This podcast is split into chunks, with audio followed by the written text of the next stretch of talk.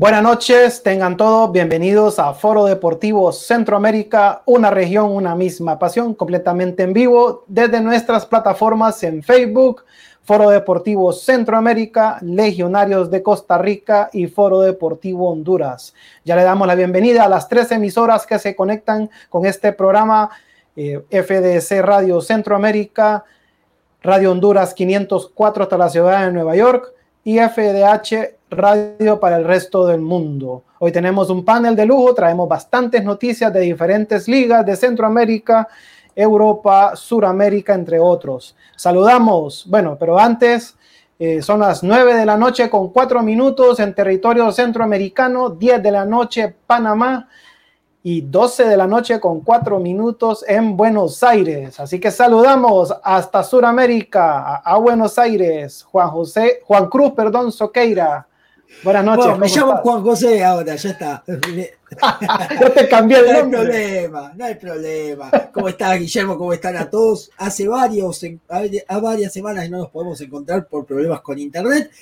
Hoy estamos. Esperemos que podamos finalizar el programa junto a ustedes. Los extraño mucho. Un abrazo muy grande para todos. Subimos entonces a Centroamérica saludando a Costa Rica y debutando en Foro Deportivo Centroamérica. José Pablo, buenas noches, bienvenido. Buenas noches a todos y buenas noches a todas las, personas que están conectadas con nosotros. Eh, un saludo para desde Argentina hasta Guatemala y Honduras, eh, todos hermanos americanos eh, y centroamericanos, para hablar de lo que más nos gusta, fútbol, deporte y aquí estamos, como decimos en mi tierra, pura vida. Pura vida, así es. Y nos vamos a la ciudad de la eterna primavera, hasta Ciudad Guatemala. Jorge Cardona, buenas noches. ¿Qué tal, Memo? Buenas noches. ¿Qué tal, Pedro? Juan, pues eh, qué gusto saludarlos. Igual a Juan Pablo.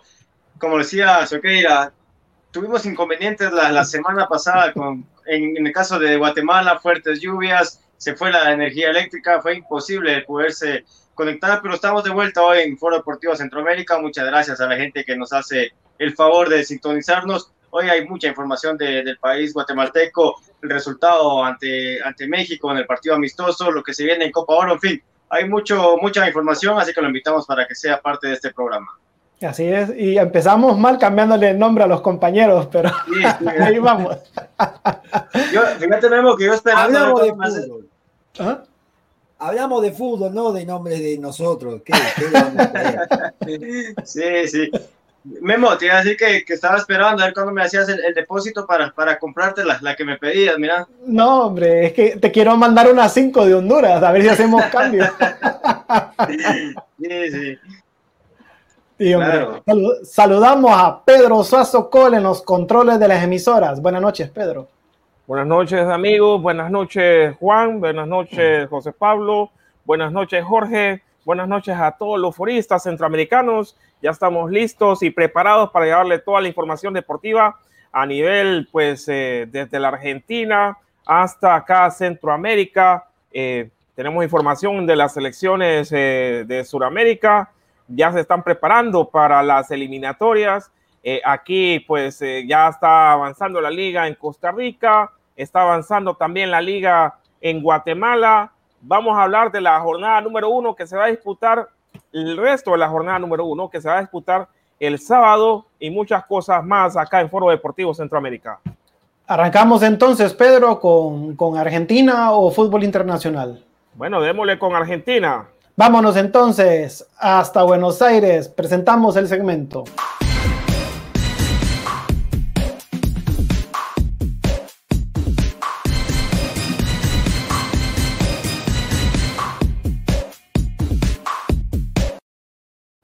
Juan Cruz Soqueira, te escuchamos. Bien, en Argentina ya tenemos los convocados eh, para la selección, tanto del ámbito local como extranjero. El extranjero que se conoció con mucha anticipación eh, y ya tiene bajas. Lamentablemente, tenemos que decirlo, hay bajas. Eh, el técnico Lionel Scaloni tendrá tiempo de resolver qué hacer con estas bajas, si cambia o deja todo tal cual.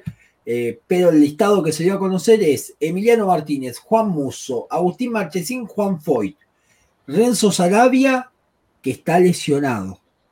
Eh, eh, rotura de ligamentos cruzados. Germán Pesela, Leonardo Valerdi, Nicolás Otamendis, Neguen Pérez, Kahneman, de gremio de Porto Alegre, con coronavirus positivo. Nicolás ah. Tagliafico, Marcos Acuña, Facundo Medina. De, Ajax. exactamente, de, Ajax. Y Facundo Medina, que debuta en primera convocatoria. Leandro Paredes. Para hablar de lo que más nos... Guido Rodríguez.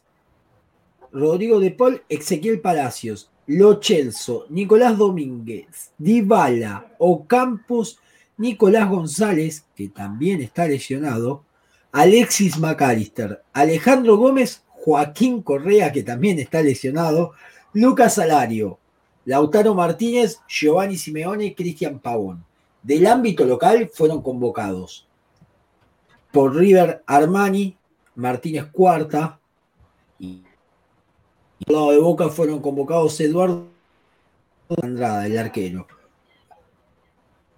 Eso es hasta ahora.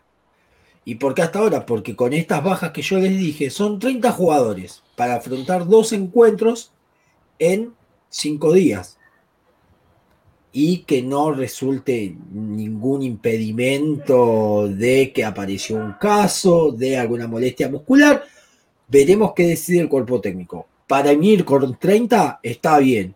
Ir con menos de 30 está totalmente impensado, ¿no? no puede entrar en los planes de ningún técnico ir con menos de 30 jugadores. Vamos a, recordemos, Argentina juega el 8 de octubre frente a, eh, si no me equivoco, a Ecuador en la cancha de Boca. Sí. Una consulta, usted que está ahí y, y se la hago porque me, me genera mucha curiosidad y aquí en Costa Rica nos genera un poco de curiosidad el caso de Angelito Di María. Me parece que juega una buena semifinal de Champions con el Paris Saint Germain, juega una final aceptable con eh, el equipo del París y Scaloni no lo toma en cuenta. Con todos estos lesionados que vos hablas, eh, ¿crees que tenga la oportunidad el jugador ex Real Madrid? Yo creo que sí. A ver, acá también es polémica. Acá en Argentina también. Es más, habló Di María. Para, a mi gusto habló de más. De mucho, de más. Porque, a ver, Estamos en Argentina en un recambio generacional, que está bien. Yo entiendo al jugador, quiere jugar siempre, quiere estar. Y se agarró de que está Otamendi, está Messi. A ver, Messi tiene que estar hasta el último día que juegue. Por más que eh, no juegue, no, se pueda mover. que estar hasta los 42. Hasta, toda la vida, con un bastón, si quiere, lo traemos jugar a Messi. Pero bueno, eh, es, mi forma de pensar, ¿no?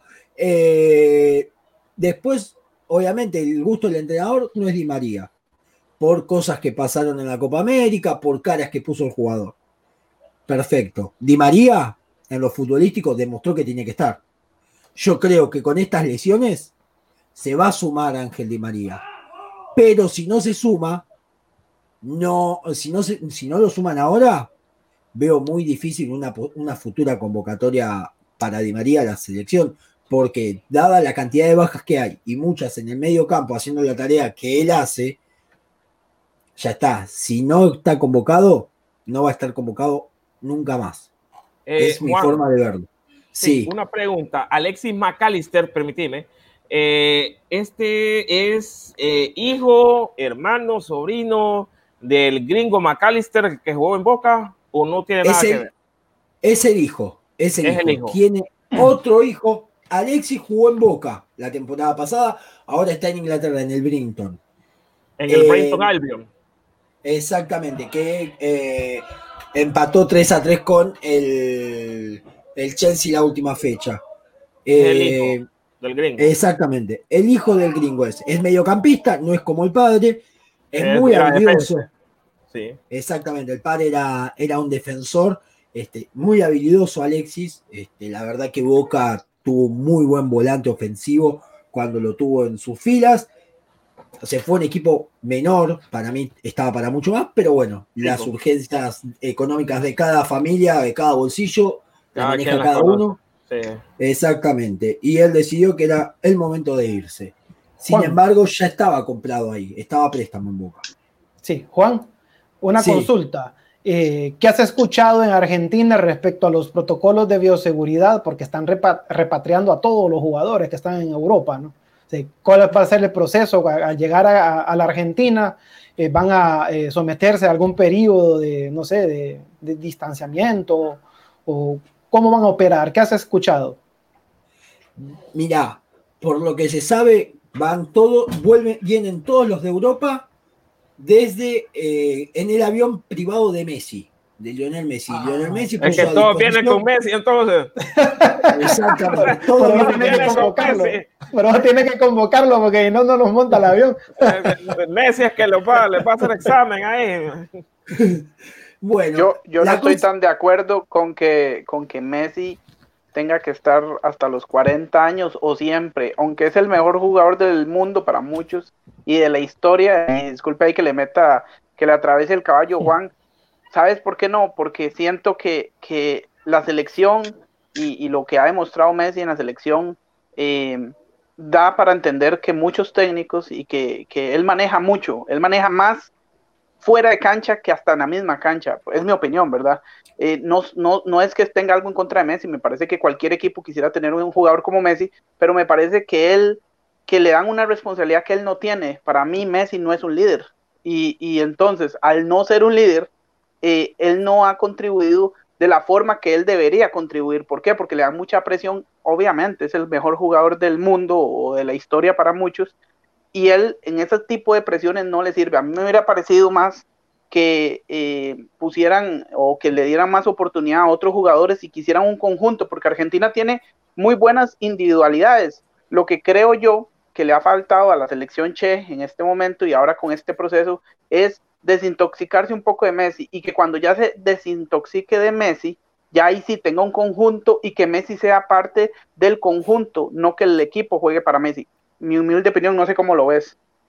No, exactamente. Es más, incluso cuando arrancó Lionel Scaloni, eh, no estuvo Messi convocado en algunos amistosos, donde el equipo empezó a jugar algo, empezó a mostrarse más eh, Dybala, Mauro Icardi estaba convocado también en esos momentos. Y eh, a Scaloni, obviamente, acá se le decía, ¿y Messi para cuándo? ¿Y Messi dónde entra?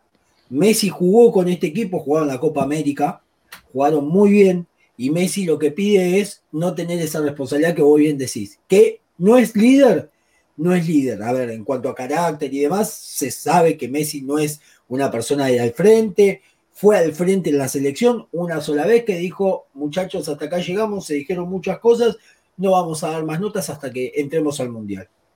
Esa fue la demostración de carácter que tuvo Messi para afuera para mí está mal que a un jugador se le dé a manejar tanto. Está bien que es el mejor y vos le tenés que decir, bueno, con quién querés jugar. Pero también entra la responsabilidad del técnico. Y acá va más allá de la tarea del técnico muchas veces, ¿eh? porque muchas veces son los dirigentes los que le dicen al, técnico, che, mirá que acá se hace lo que el fulanito dice, en este caso lo que Messi dice, y por ahí Messi no lo dijo. Por ahí Messi jamás habrá hablado por algún jugador que esto no me consta, a ver, no me consta que haya pedido un jugador, ni tampoco me consta que haya dicho, no, no, yo no dije eso. Entonces, eh, para mí es, más de lo que se dice de la afuera de que Messi maneja el vestuario, porque todos los técnicos que fueron a la selección y se fueron, ninguno tuvo problemas con Lionel Messi. Ninguno salió a decir la verdad que Messi como persona va para atrás este, o Messi te ancla el grupo, como si lo dijeron de Di María. Pero no te parece, no te parece extraño que digamos que todos se van a venir en el avión de Messi, los de allá de Europa. A ver, eso sí, lo puedes ver de mil formas. Eh, es el jugador que, más cobra, que más plata tiene, tiene el avión a disposición. Es decir, todos van a llegar porque eh, Messi vive en Barcelona, en España. Entonces el jugador, eh, si el que está en Inglaterra tiene que ir a España, montarse en un avión eh, y venirse con Messi. El que está en Rusia, montar, eh, ir a España, montarse en el avión y venirse con Messi. Es decir, eh, nadie va a agarrar un vuelo, no privado, sino un vuelo comercial y, y, venirse todos juntos. O a menos. El tema es que en Argentina están las fronteras cerradas. a menos que sea por tema económico y a menos que sea por tema también de, de salud. Yo no lo veo mal, la verdad. Yo no lo veo mal de que, de que Messi preste la logística. O sea, estás, oíme, estás haciendo algo por tu Te país. están ahorrando o un montón de dinero, eso sí. No, no, ahorrando tanto no. O sea, algo estar reconociendo porque los vuelos interoceánicos no son baratos, por mucha plata Sí. que tengas. Yo no lo veo mal. Honestamente se los digo, Es que- yo no lo veo mal. Para mí está muy bien la medida. Es que no, el problema no es el viaje, el viaje es un secundario. Digamos que Messi está haciendo la obra carica- caricativa para, para la selección, ese no es el problema. El problema es el control que ejerce eso. ¿Por qué? Porque, y todos lo sabemos aquí, nada es gratis en la vida. O sea, hay un precio siempre que pagar. Y yo estoy de acuerdo con Pedro. O sea, a mí me parece que un jugador no puede influenciar tanto un equipo. Y porque se ha demostrado, es que si fuera un jugador que da el do de pecho en la cancha, que porque los argentinos no quieren quedar segundo lugar del mundo, quieren quedar campeones, o no, eh, Juan, quieren quedar campeones, no quieren quedar segundos, Quieren no quedar quieren... campeones en Qatar. Obvio, Exactamente, entonces, obvio que sí. eh, eh, si En fuera una, una- si fuera diferente, si fuera diferente, un tipo como para mí Maradona, que Maradona era un tipo que iba de frente, que impulsaba a jugar, impulsaba a sacar lo mejor de jugadores, porque recordemos una cosa, y lo puede decir Juan, Argentina quedó campeón con Maradona y no tenía el mejor equipo. Para mí Messi te- tuvo, estuvo más acuerpado de equipo.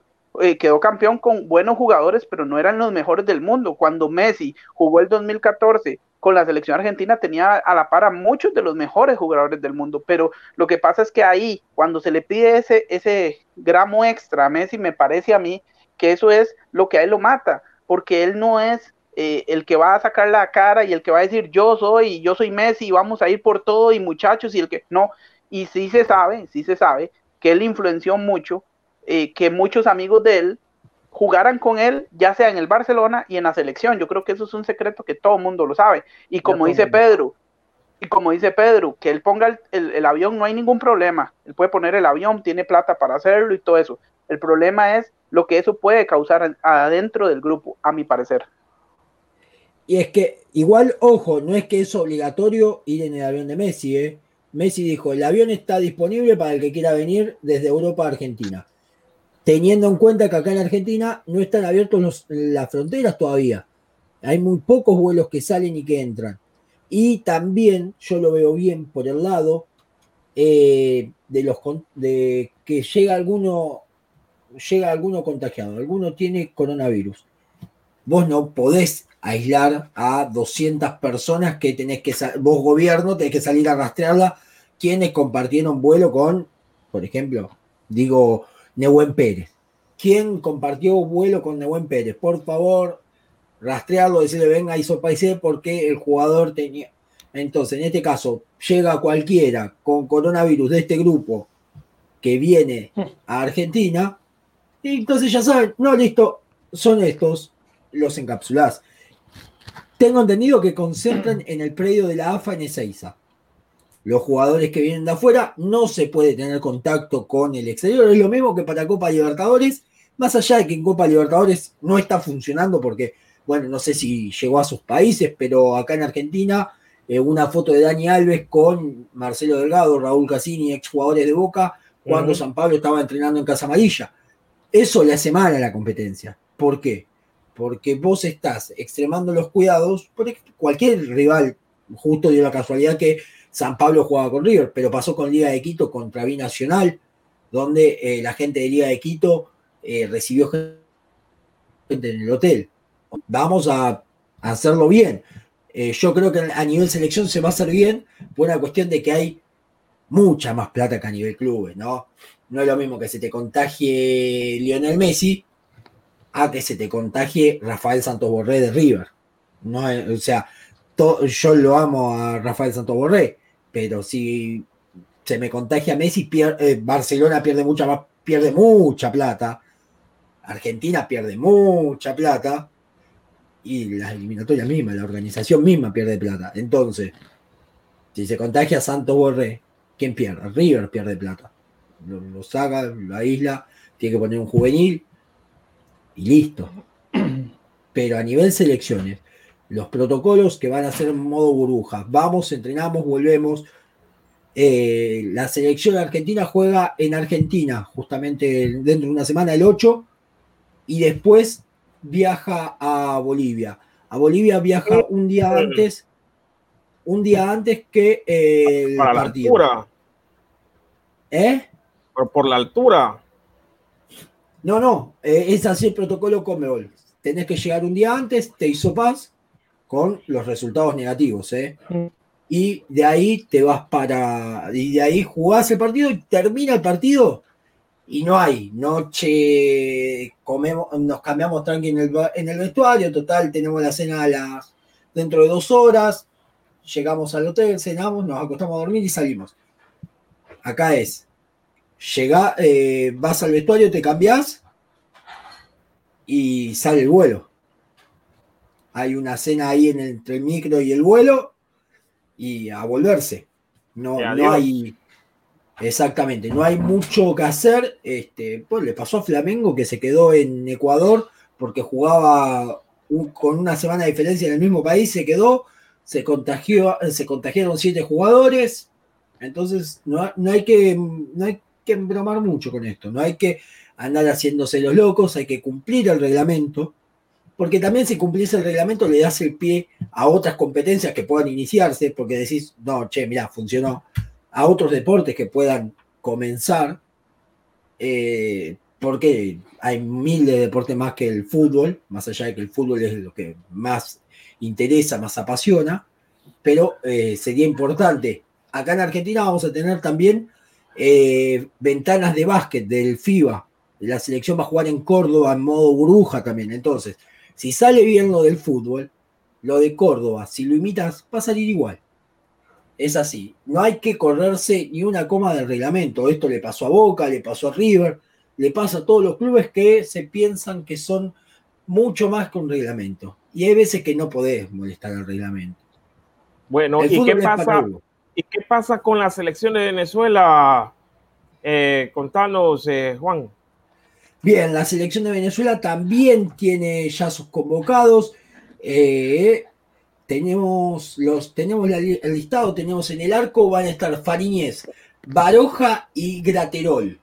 Como defensores van a estar González, Chancerol, Mago, Villanueva, Navarro, Rosales, Rolfester, Hernández, Wal- Wilker Ángel y Jordan Osorio. Como mediocampistas, Figuera, Manzano, Cáceres, Rincón, Herrera, Bello, Murillo, José Martínez, Añor, Junior Moreno y Pomulotero. De delanteros va a estar Machís, Sabarino, Sotelo, Soteldo, Ponce, Ramírez, Aristeguieta, Salomón Rondón, un histórico, y Sergio Córdoba. Eh, Esos son los convocados de la selección Vinotinto. Eh, Y la de Uruguay. cómo- La de Uruguay. la de, la de Uruguay también la tenemos, ya, ya te la digo. Eh, tenemos la lista de convocados por el maestro Tabaré que sigue en el banco.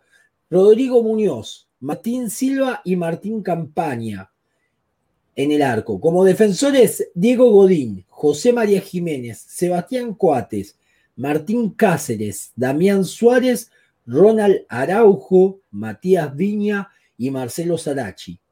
Centrocampistas, Diego Laxalt, Naita Hernández, Lucas Torreira, Rodrigo Betancourt, Federico Valverde, Georgian Diarrascaeta, Mauro Arambiri y Nicolás de la Cruz. Adelante van a estar Brian Rodríguez, Jonathan Rodríguez, Maximiliano Gómez, Luis Suárez, Cristian Estuani, Darwin Núñez y Diego Rossi. No está eh, Edinson Cavani, ¿eh? Atención Correcto. ahí. Y, y con la selección de Perú, ¿cómo, ¿cómo estamos con los convocados? La selección de Perú, ya te la digo, la tenemos por acá. Eh, la selección de Perú va a salir con, bueno, Gareca, el entrenador, va a estar Pedro Galese, gran arquero, Carlos Caiceda, José Carballo, Aldo Corso, Luis Advíncula, Miguel Araujo, Carlos Zambrano, Cristian Ramos, Luis Abraham, Alexander Callens, Alexander Santamaría, Miguel Trauco, Marcos López, Nilson Loyola, Renato Tapia, Pedro Aquino, Wilder Cartagena, Josimar Yotún Canchita González, Cristian Cuevas, Sergio Peña, David Dioses, André Carrillo, Andy Polo, Edison Flores, Raciel García, Jefferson Farfán, Raúl Ruiz Díaz, Jordi Reina y Aldair Rodríguez. ¿eh? Así que esa es la selección peruana también, 30 personas. Eh, yo entiendo, ¿no? Que, son un montón de jugadores, pero vamos a ver que nos vamos a quedar cortos. Con los reyes eh, del vallenato colombiano, ¿cómo estamos? Con la selección colombiana que te tengo una noticia, Juan Fer Quintero no pudo viajar a China, se cerró el mercado, ¿eh? Así que se queda sin actividad hasta el año que viene. Eh, Vaya. arqueros. Mira, eh, Colombia dio la lista de convocados de los extranjeros, de los que juegan en el extranjero. Ospina en el arco. Los legionarios. exactamente. Defensas Jerry Mina, Devinson Sánchez y Santiago Arias.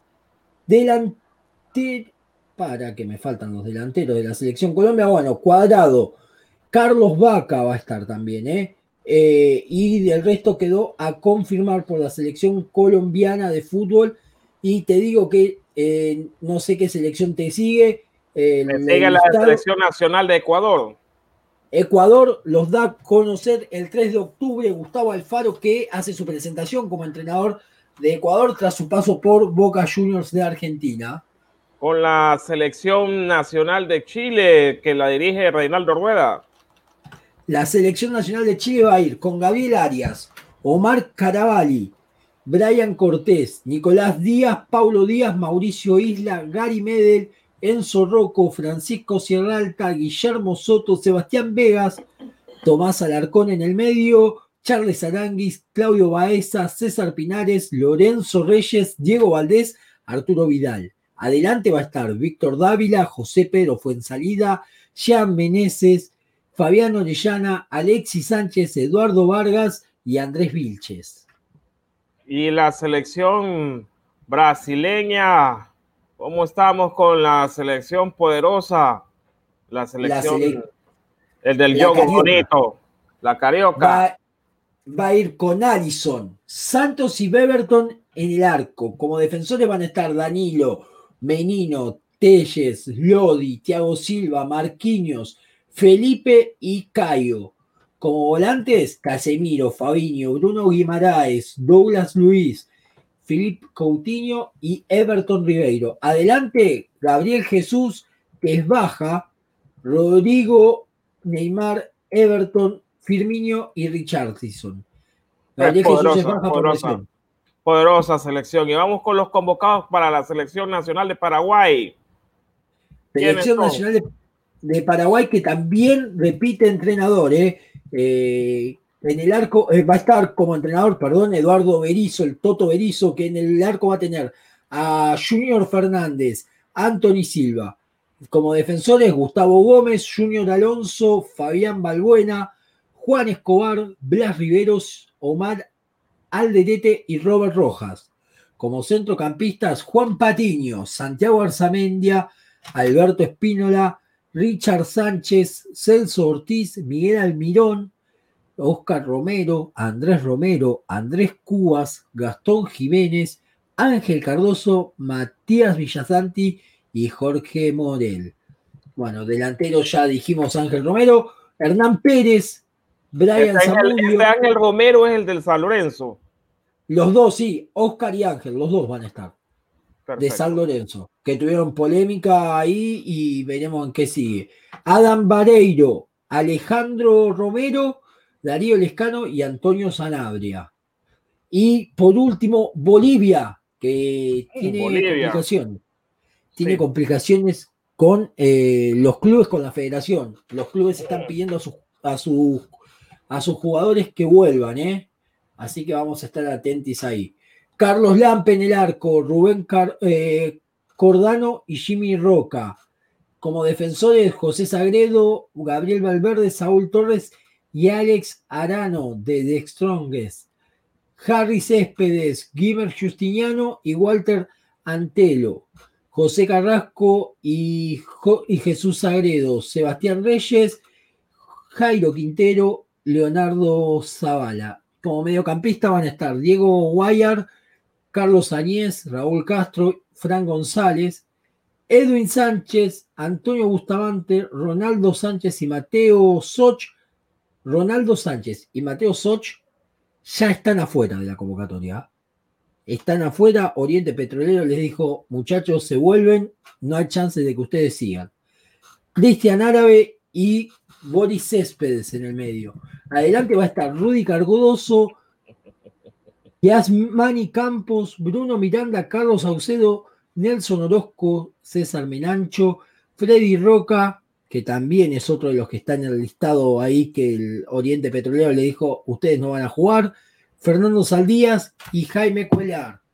Te comento cómo fue esa situación, porque hay otros clubes que empezaron a hacer lo mismo, empezaron a decir, basta, ustedes no van a jugar con la selección. Y el seleccionador les dijo, ustedes no juegan ahora, no hay más llamado para nadie. Así que hay tensa relación dirigencial en la Federación Boliviana. Veremos cómo se resuelve esto. Recordemos que las eliminatorias son en una semana. Bueno, perfecto. Esto es lo que nos ha traído eh, Juan Cruz Oqueira con bastante información en el ámbito suramericano, con los convocados de las elecciones que van a participar en los juegos de la próxima semana, juegos eliminatorios para eh, ya para, para Qatar 2022. Eh, bueno, esperemos que, que, que, que lleguemos a tiempo a Qatar 2022, que esto la pandemia no, no se extienda, que no se agrave la situación. No sé si vamos a una pausa, Memo, para regresar ya con acá a la región centroamericana y con eh, Guatemala, después pasar con Costa Rica, después pasamos con Honduras. Memo, micrófono luego de escuchar esas convocatorias de Sudamérica, me parece que ese es un pequeño mundial que juegan en la Conmebol. Tantas estrellas que hay ahí. Un mundialito. Es un mundialito lo que tienen ellos ahí con tanta estrella. Bueno, nos vamos entonces a la pausa y regresamos ya con contenido centroamericano en Foro Deportivo Centroamérica. Ven y disfruta de Yepepos Food nuestro menú especializado en comidas rápidas incluye pizza, hamburguesa, pollo frito y muchos productos más. Estamos ubicados al costado norte de Mega Super en San Antonio de Desamparados. Contamos con servicio express para que usted pueda disfrutar de nuestros productos sin salir de su casa. Venga y disfrute de Yepepos Food, la mejor opción en comidas rápidas en San Antonio de Desamparados. Emisoras y Televisión de Honduras, su hosting proveedor de servicios digitales. Ofrecemos el servicio y la creación de plataformas digitales, radioemisoras online, televisión digital, páginas web, aplicaciones para móviles de contenido multimedia. Tenga su propio medio de comunicación. Comuníquese al teléfono 9697-8435. Pregunte por nuestros planes. Emisoras y Televisión de Honduras.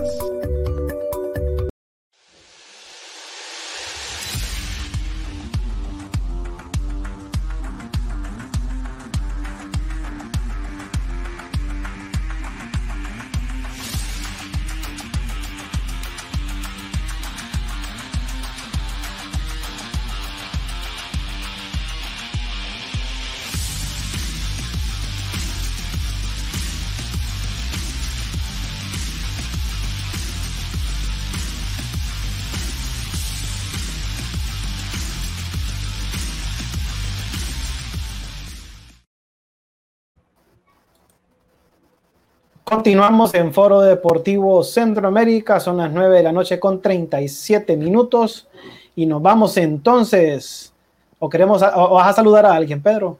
Bueno, saludo a mi ex compañero y gran amigo Roger Zavala que dice que nos mira desde Akita, Ueno. no, yo sé, yo sé. Saludos, eh, Roger. Bueno, aquí te manda un, un mensaje ahí para vos. Pero... No, pero es que ese video está en el otro programa. Aquí no lo Está en el otro programa, está en el otro set. Eh, bueno, pasamos eh, rápidamente a Guatemala, Guillermo. Bueno, nos vamos entonces hasta la hermana República de Guatemala.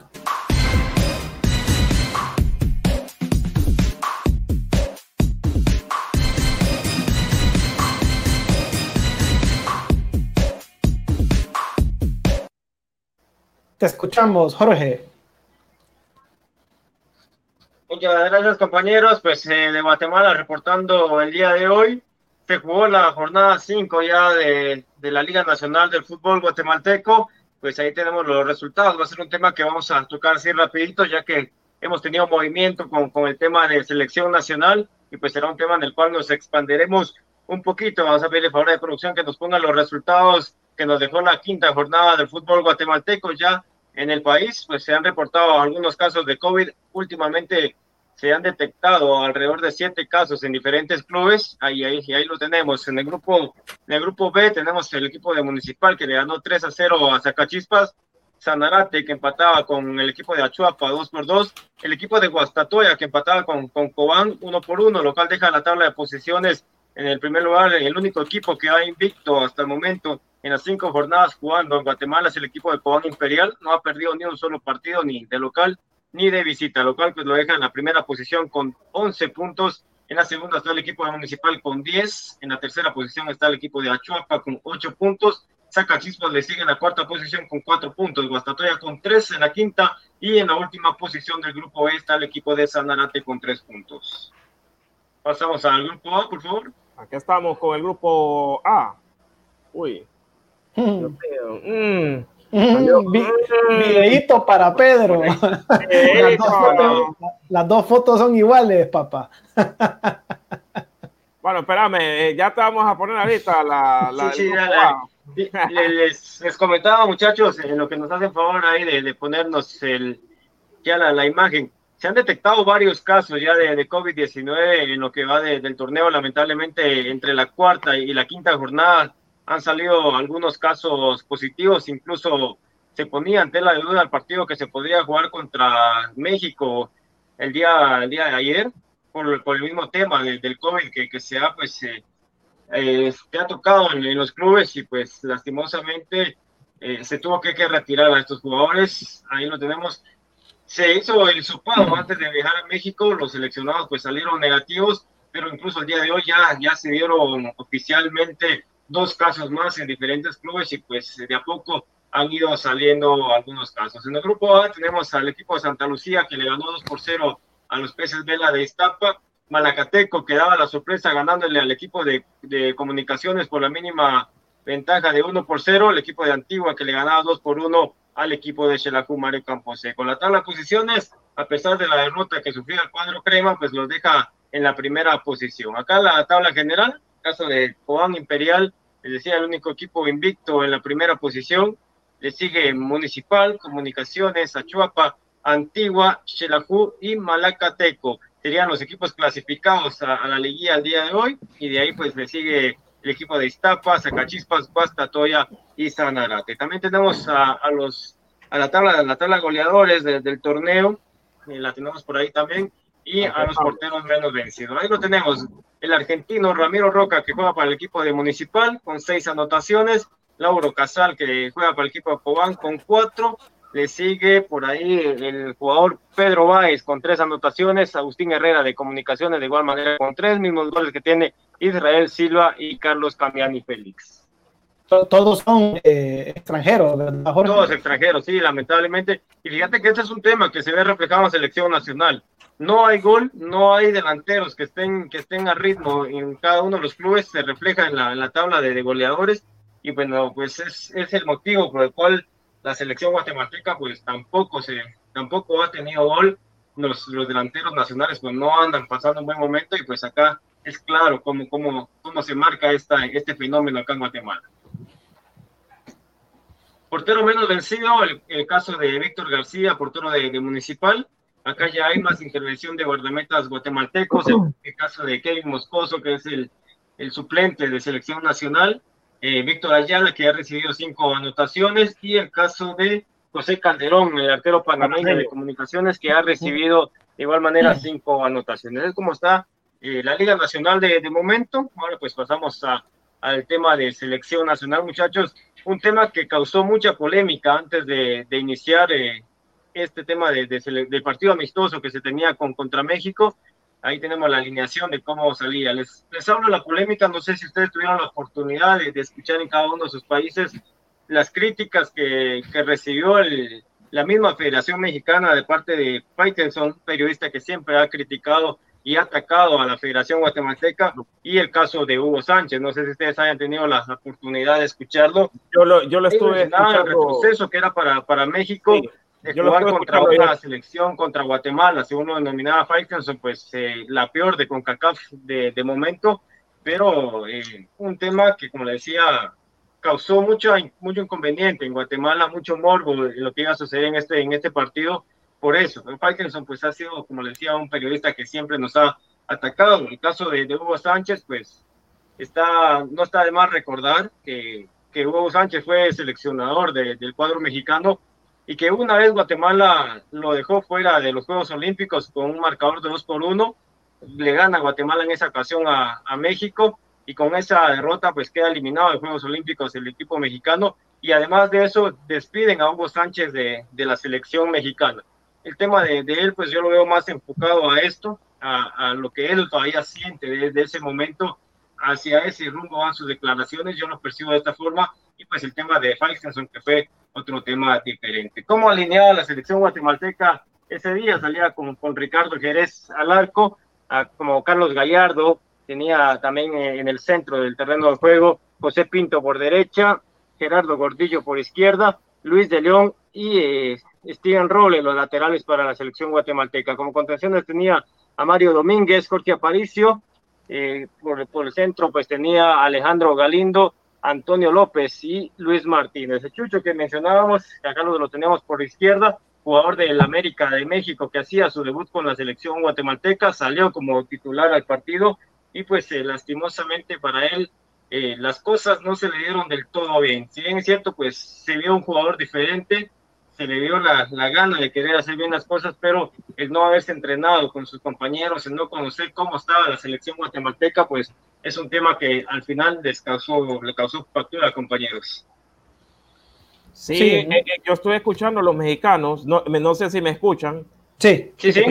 sí, yo estuve escuchando ayer a, a, bueno, a los mexicanos que, bueno, cumplieron con el compromiso, va, que fue una selección guatemalteca que lastimosamente no exigió nada para México, pero eh, que se cumplió el compromiso y eh, que también, pues, eh, México, Guatemala dejó por unos dolaritos. El caso que acá no tiene la culpa la selección de Guatemala y peor la federación, va, de que Costa Rica haya dicho que no. No sé qué pasó. Eh, eh, no sé si invitaron a Honduras. Creo que ya saben ellos cómo está aquí la situación, que la selección medio está armada. Va, eh, ya saben cómo está la situación en El Salvador. En Panamá no digamos, en Panamá no, no se sabe nada de fútbol.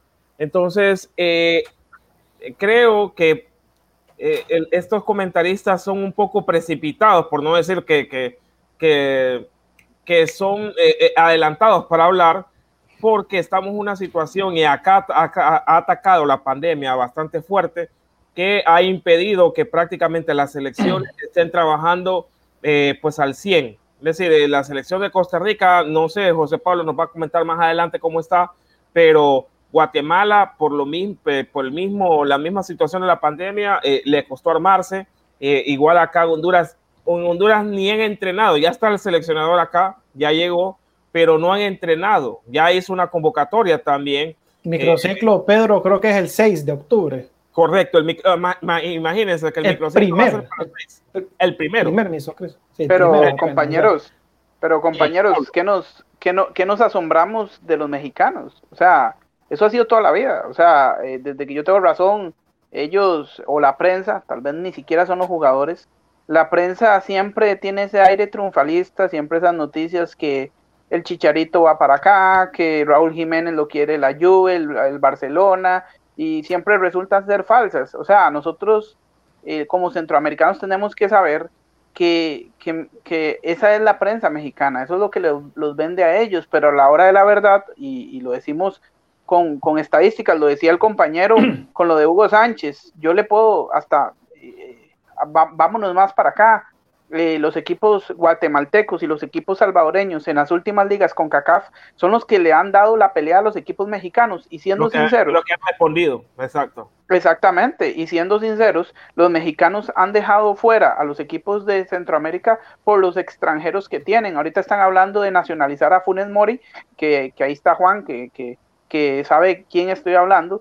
Eh, y, y, me parece a mí que es un, eh, ellos tienen mucho capital, tienen mucho eh, de dónde escoger para estar nacionalizando, cosa que ya, ya se les hizo costumbre. Entonces yo, digamos, yo, yo le diría a los hermanos guatemaltecos, yo no tomaría ni en cuenta eso, porque para mí eso no es periodismo, eso es populismo, que en la universidad uno le enseñan que uno no, tiene que ser porrista.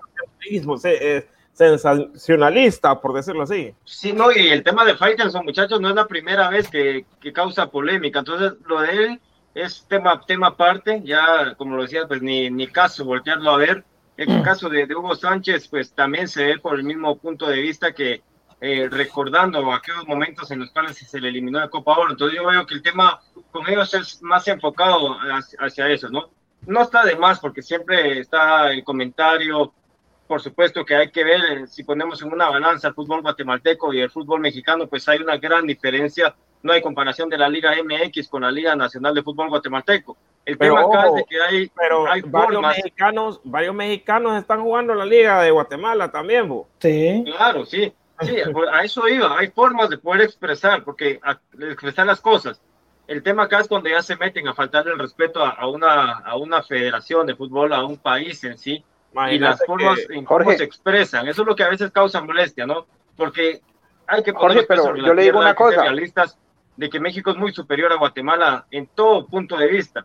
Correcto. Pero hay, hay momentos y hay formas de decir las cosas, pero se le, sacan, se le sacan resultados igual, Jorge, porque vaya, México tampoco que se viene a pasear a Centroamérica cuando estamos en eliminatorias, le gana Guatemala, le gana El Salvador, le gana Honduras, le gana Costa Rica, le complica Panamá también, o sea, tampoco ellos se vienen a pasear aquí.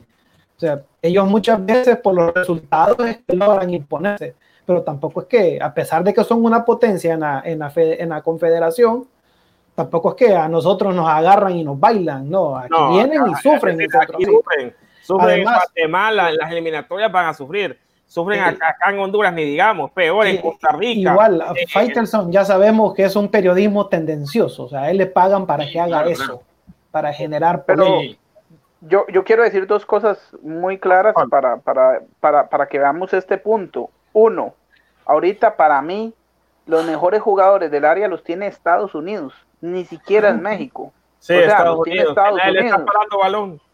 Exactamente.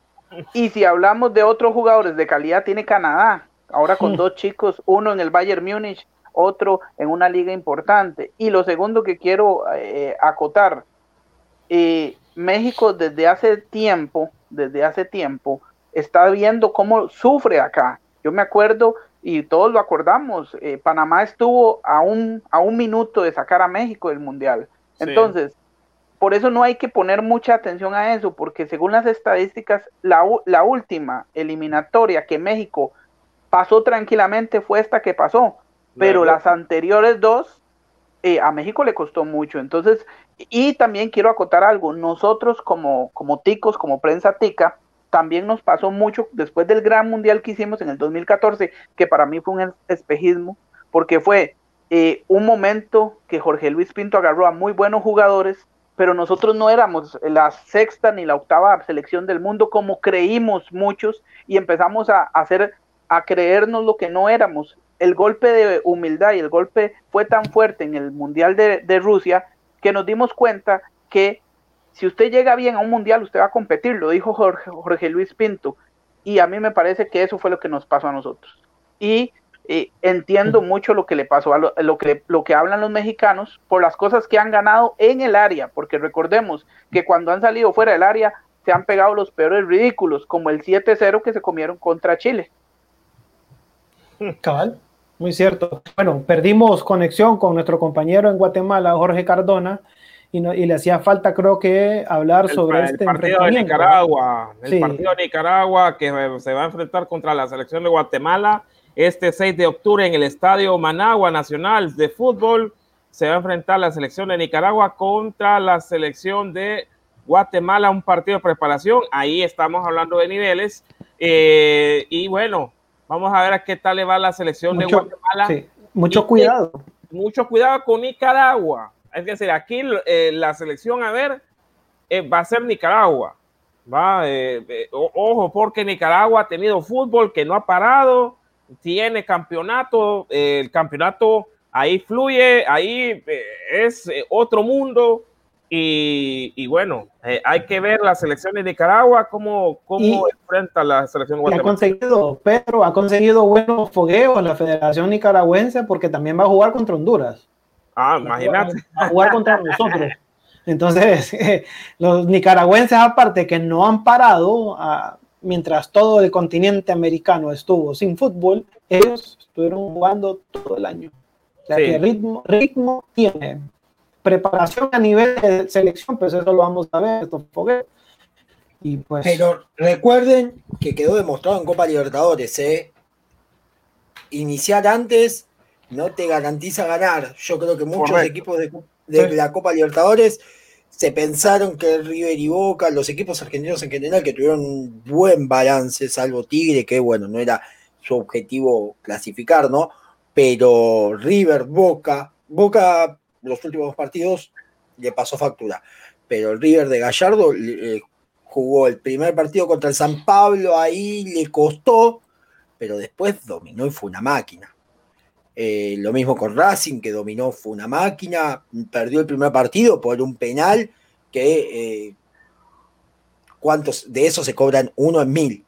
Entonces hay que, hay que ser pacientes con esto porque Sí, está bien. Uno jugó todo el año, el otro está volviendo recién ahora, por ahí no tuvo práctica, pero si la pelotita quiere entrar, va a entrar. Y si no quiere entrar, no va a entrar. El jugador de pegarle la pelota no se olvida. Eso. Eso es cierto. Tigres. Guillermo, te escucho cortado. No sé si. Cortado, te escuchamos, Memo. Me preguntabas algo de Tigre. ¿Mejoró, Pedro? Ahora sí, ahora sí.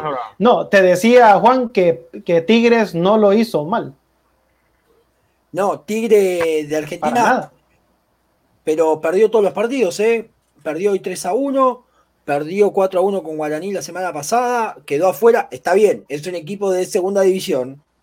Segunda división y en segunda división la está pasando mal. O sea, también hay que ver, eh, bueno, empató la otra vez también pero empata por un error del arquero, o sea, son errores puntuales. Después juega y juega. A ver, si, si puede te va a hacer 3 o 4. Lo que pasa es que la calidad de los jugadores no es la misma. Eh, eh, es, es así. Lamentablemente es así. La altura, bueno, le jugó una mala pasada a la altura de La Paz. A ellos les tocó jugar contra el Bolívar, que no es mm. un equipo, no es un equipo fácil de, de, de visitante. local de local es muy fuerte. A ver, le pasó a River, le ganó a River, a Boca. Eh, la pelota en altura es complicada. Este, bueno, binacional que quedó demostrado el equipo donde River le hace 8 y 6 goles eh, fuera de su cancha en Julián, a la altura de 3.600 metros, eh, quedó totalmente desamparado porque River no paraba de hacer goles y River no le iba a dejar de hacer goles. River salió a jugarlo de igual a igual, como si fuese el San Pablo, a un equipo que los jugadores volvían caminando. Este, es complicado. Veremos qué, sucede. También, ojo, esto lleva todo, son factores, a ver, porque depende de la preparación física que tuvieron, cuánto tiempo de preparación, más allá del parate, eh, y la adaptación de los jugadores, porque algunos se adaptan más rápido que otros, y esto pasa con todo, nos pasa a nosotros mismos. ¿Cuántos de nosotros nos adaptamos a una cosa, después al otro día te tienes que adaptar a otra? Y es un periodo. Veremos cómo le va a las elecciones también, un desafío enorme. Sí. Bueno, pero Juan, esta Copa Libertadores o las Copas Libertadores casi siempre son muy parecidas, digamos, en el sentido de que siempre son los mismos equipos, los cocos, que son los equipos brasileños, argentinos, por ahí se mete alguno que otro y siempre hay una sorpresa de un equipo que ande bien, pero realmente creo que no es extrañar ver a River, Boca, San Pablo, eh, Corinthians, etcétera, eh, equipos casi siempre ahí peleando lo que es la Copa Libertadores. Es muy, es, muy, muy, muy, muy, es digamos, como que el nivel es muy parejo. Exactamente, a ver, si los equipos argentinos y brasileños no pelean la Copa Libertadores, los técnicos se tienen que ir. Esto es así y pasó en Boca, pasa en River. Eh, a ver, hay técnicos que se van campeones del torneo local, campeones y ganando de punta a punta, pero el objetivo era la Copa Libertadores. y te fuiste antes y te tenés que ir. Y pasa en River, pasa en Boca, pasa en San Pablo, pasa en Corinthians, pasó en Cruzeiro, pasa en todos los clubes.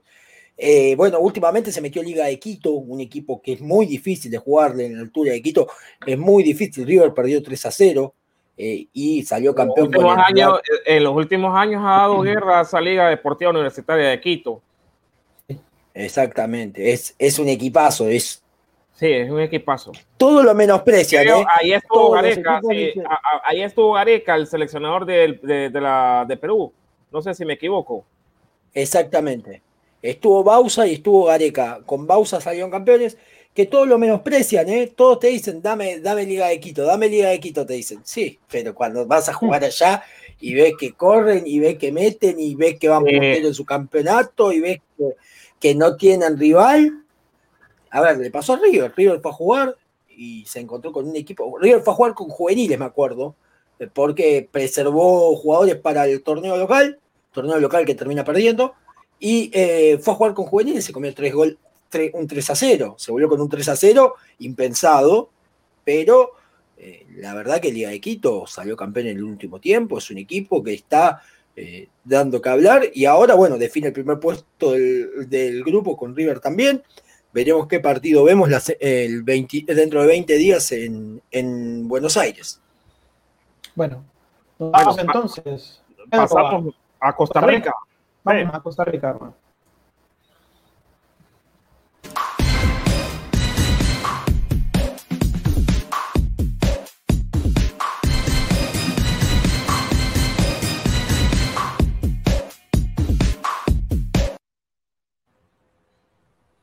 Bueno, eh, con Costa Rica, José Pablo, aquí tenemos eh, los horarios de la jornada número 9 que se va, eh, se va a disputar este fin de semana, José Pablo. Correcto, muy importante antes de entrar con la jornada de la Liga Promérica y de acotar varias cositas que están pasando en el fútbol nacional de Costa Rica antes de, entrar a la jornada en el equipo de San Carlos más de 10 jugadores con coronavirus.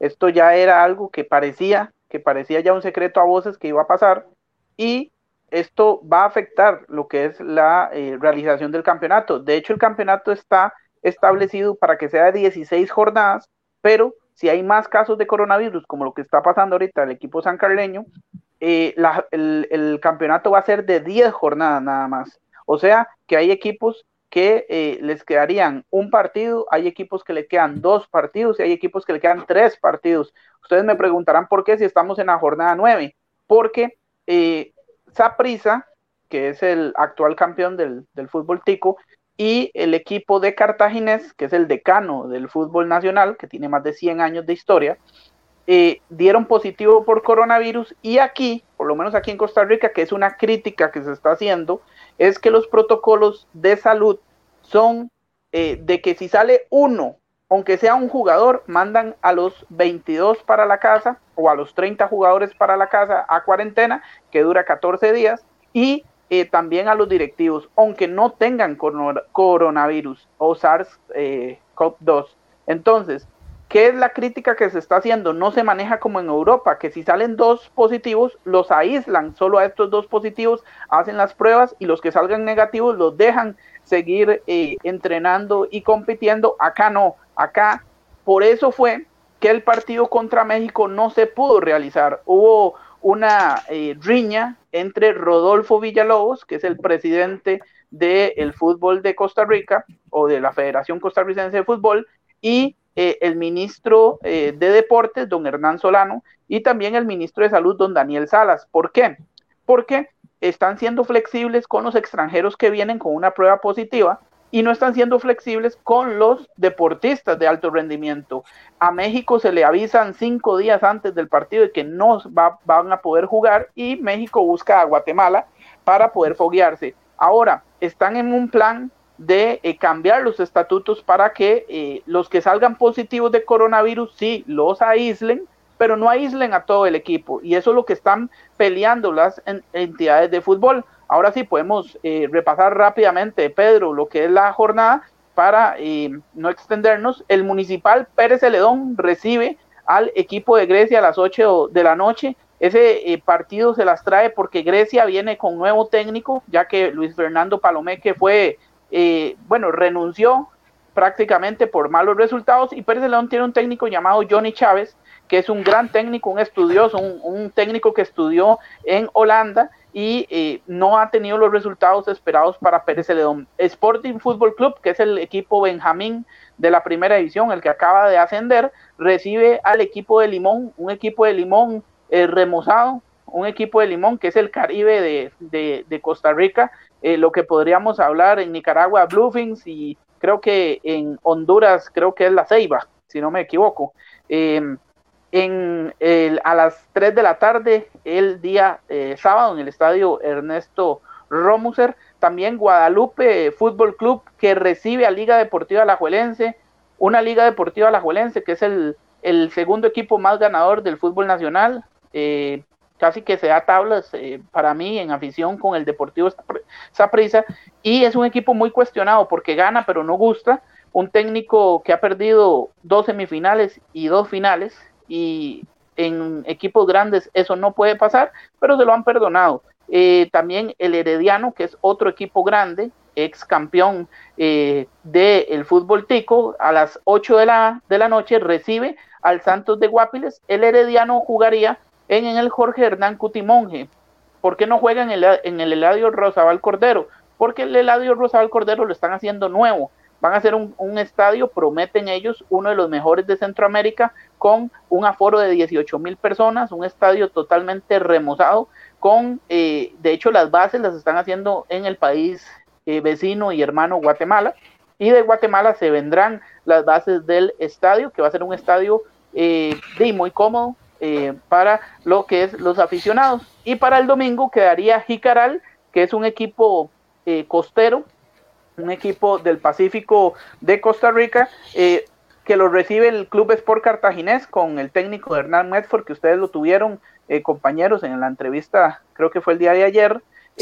un cartaginés que viene pujando fuerte, tiene casi, bueno, tiene 80 años de no ser campeón, cumple este año 80 años de no ser campeón y es uno de los equipos cuatro tradicionales del fútbol tico y también el Deportivo Saprissa que le ganó apenas 1 por 0 a Jicaral en la, en la jornada de reposición este queda eh, contra el Cartagena, eh, perdón, contra el San Carlos, pero ese partido queda suspendido por los casos de COVID.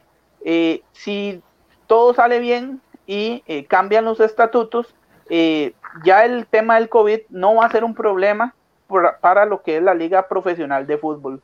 Acá en Costa Rica, y si quieres, no sé si pasamos a lo, a, lo que son las tablas de posiciones, no sé si las, las tenemos.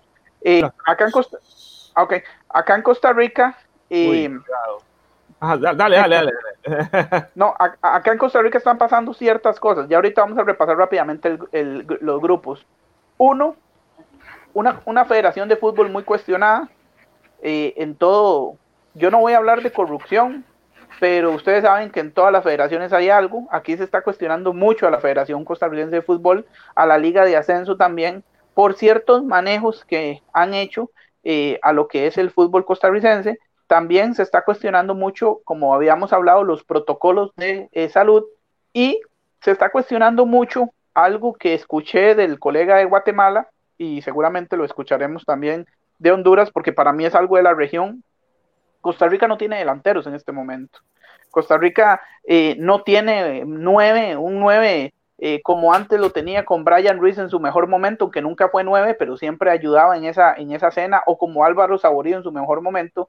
Ahorita en la Liga Costa Rica, eh, los que están saliendo adelante son extranjeros también, un Marcel Hernández, que es un jugador cubano que aquí la está rompiendo, que de hecho lo querían nacionalizar, pero no se va a poder, y nos está afectando mucho la salida de promesas. Cuando uno ve eh, los jugadores emergentes de Estados Unidos, hasta que le da un susto, o por lo menos a mí me da susto, ver a un Pulisic, ver a un, a un Reina, ver a, a este McKinnon que lo, lo, acaba de comprar la Juve, ver a este jugador lateral eh, izquierdo del Barcelona ahora.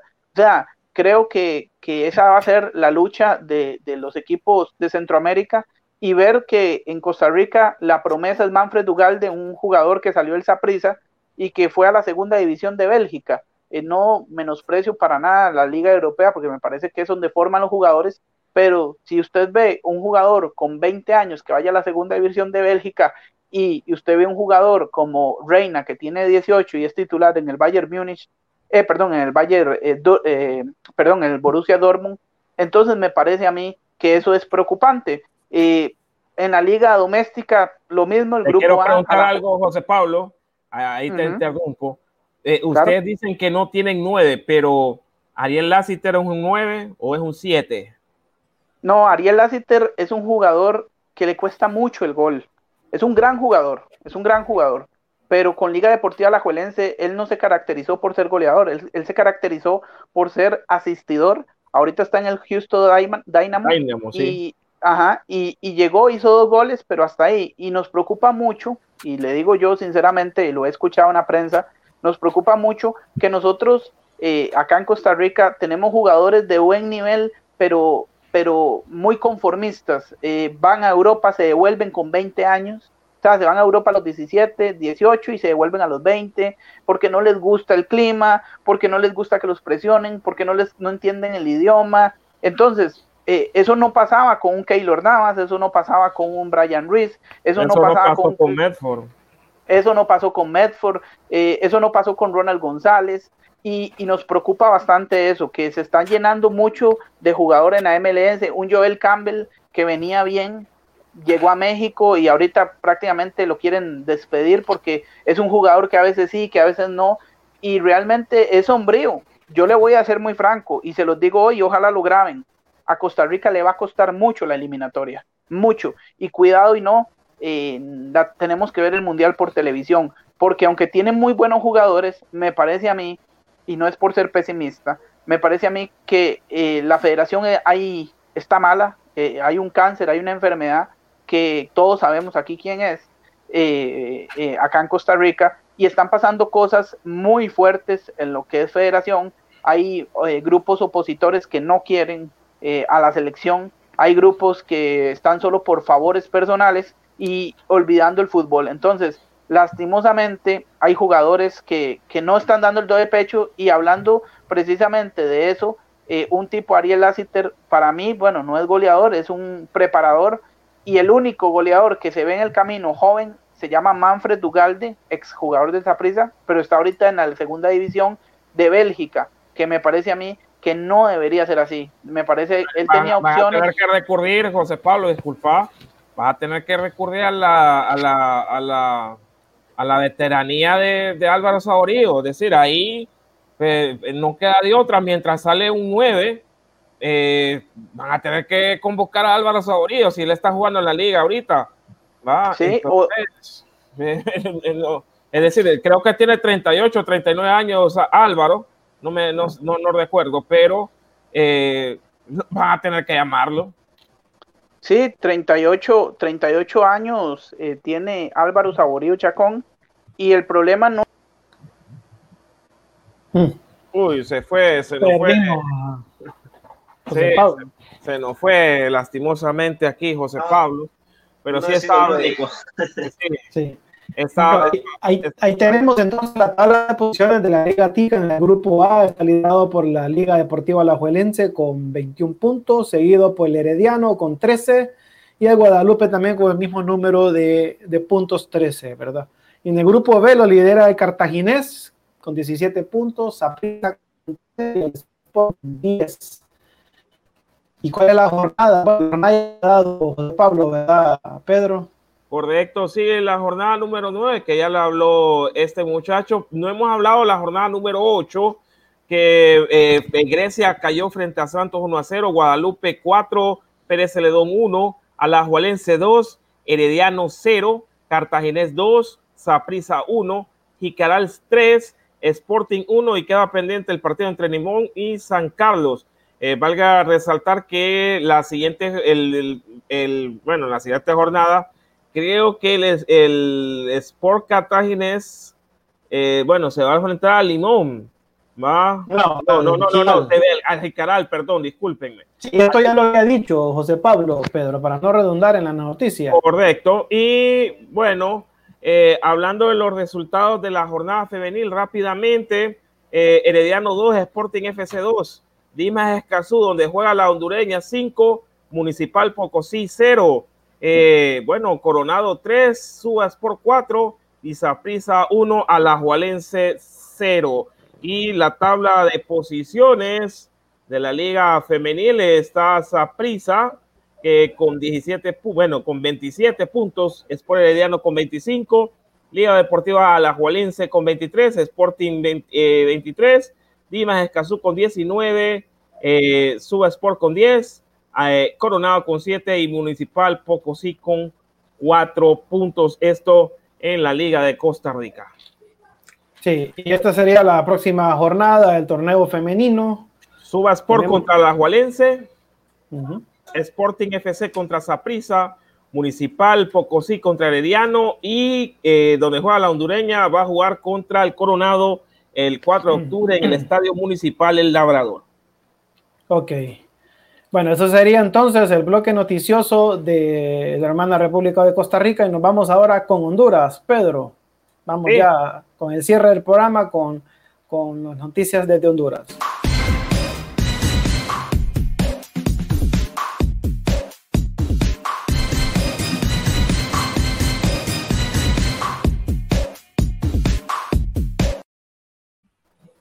Bueno, y es que Rembrandt Flores ya ha firmado, bueno, se fue con los lobos de la UPM, eh, este buen jugador habilidoso Rembrandt Flores, que es propiedad del Olimpia, eh, ya con 23 años, es la nueva contratación de los lobos para el, torneo de apertura 2020-2021 eh, a través de las redes sociales. El equipo universitario hizo el anuncio que el jugador firmó su contrato ayer mismo. Con la firma de Rembrandt, los Lobos suman siete altas para este torneo. Son Junior Lacayo, Elmer Gutiérrez, Axel Gómez, Juan Ramón Mejía, Jordi Castro y Jason Sánchez.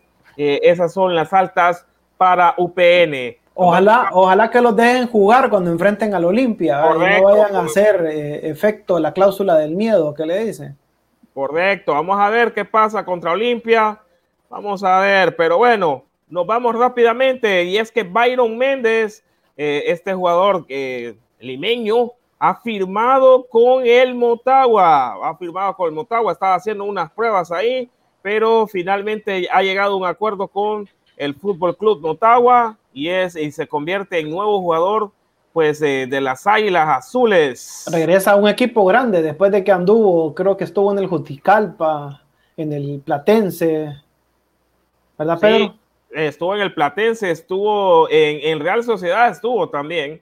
Eh, este, e, este, jugador, eh, recordamos que, él, él, fue también jugador del Olimpia y por problemas disciplinarios, pues tuvo que salir, pero bueno, ya vuelve a un equipo grande. Brian Méndez es el nuevo jugador, pues, del Motagua y el Platense completó, pues, ya ya todos los refuerzos, el Platense ya está armadito. Vamos a ver para la primera jornada qué, pues, eh, qué, nos tiene el Club Escualo de Puerto Cortés.